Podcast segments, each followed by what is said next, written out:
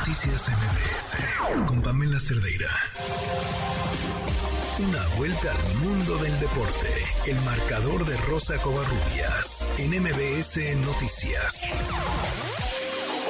Rosy, ¿cómo estás? Pam, ¿cómo estás? Buenas noches. Solo falta definir pues un partido de cuartos de final porque día de hoy se definió el tercero. En los octavos de final Brasil derrotó cuatro goles por uno a Corea, dedicatoria especial para Pelé por parte de la canariña.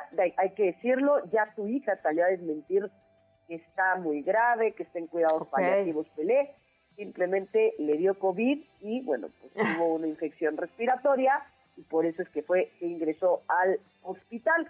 Pero ya regresando al Mundial, Vinicius Neymar desde los 11 pasos, Richarlison y Paquetá fueron los anotadores por parte de Brasil, mientras que Seungo Pike con disparo de fuera del área metió el 4 por 1 Neymar se pone un gol del récord de Pelé, el astro del PSG llegó a 76 anotaciones por 77 de O'Reilly, esto con la selección brasileña, y Brasil superó la ronda de octavos de final por octava ocasión consecutiva en Copa del Mundo. Japón y Croacia empataron a un gol en tiempo regular, en Maeda había adelantado a los nipones en la primera mitad y al 55 Iván Perisic empató las acciones, ya el juego se tuvo que definir en tanda de penaltis, y el guardameta Dominik Livakovic marcó la diferencia al atajar tres de los cuatro disparos del equipo japonés.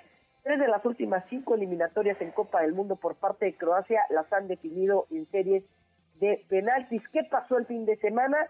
Bueno, pues los Países Bajos derrotaron 3 por 1 a Estados Unidos, estarán enfrentando a Argentina el próximo 9 de diciembre, esto en los cuartos de final.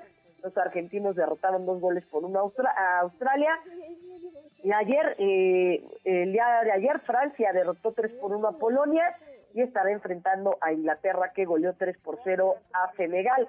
Y hablando de la selección mexicana, bueno, hablando de Qatar, ayer regresó la selección entre insultos y abucheos. La verdad es que los que se llevaron la mayor parte de los abucheos fue parte del, del cuerpo técnico, incluido pues el Tata Martino y el señor Roberto Scoponi, quien, bueno, pues encaró a un par de aficionados, por ahí se hicieron de palabras, y finalmente, el que pudo hablar llegando a su ciudad, donde pues, milita con el Club Monterrey, fue Jesús Gallardo y esto fue lo que dijo.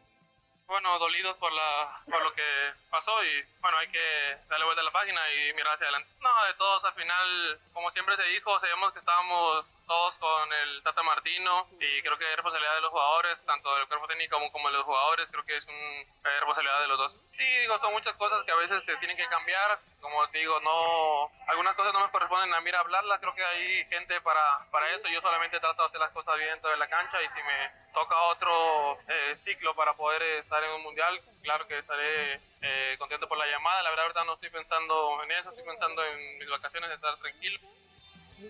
Hay las palabras de Gallardo, la que no dejó pasar la oportunidad para, pues, podemos decirle, tirarle un poquito a la selección mexicana fue Ana Gabriela Guevara, que en el día de hoy entregó reconocimientos a lo mejor del deporte nacional. En dicho evento, la titular de la CONADE dijo esto respecto, primero vamos a escucharla hablar del tema de pues, eh, pues los premios o las becas que se le dan a los atletas de alto rendimiento y después de la selección mexicana de fútbol.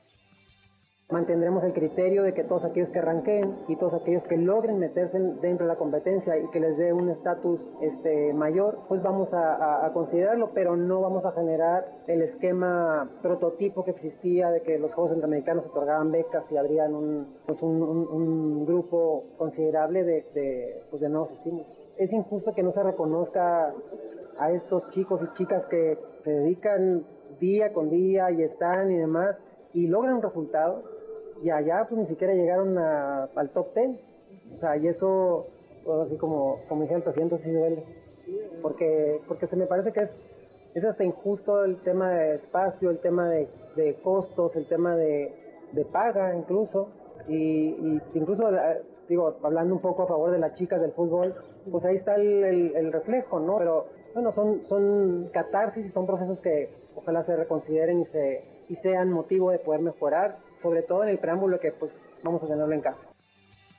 Más si hablamos que en el último mes, en noviembre, en el mes pasado, pues, México consiguió tres preseas de oro en el Mundial de Taekwondo que se celebró aquí en Guadalajara, Jalisco.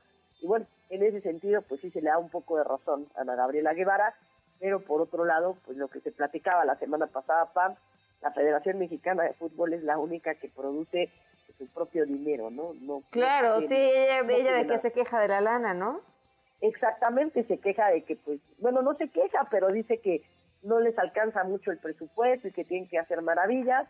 Yo creo que por ahí tendría que empezar por el tema de bajar los presupuestos a tiempo y dárselos a las federaciones en tiempo y forma y verificar que esas federaciones pues entreguen el dinero a las personas correspondientes para los viajes y la preparación.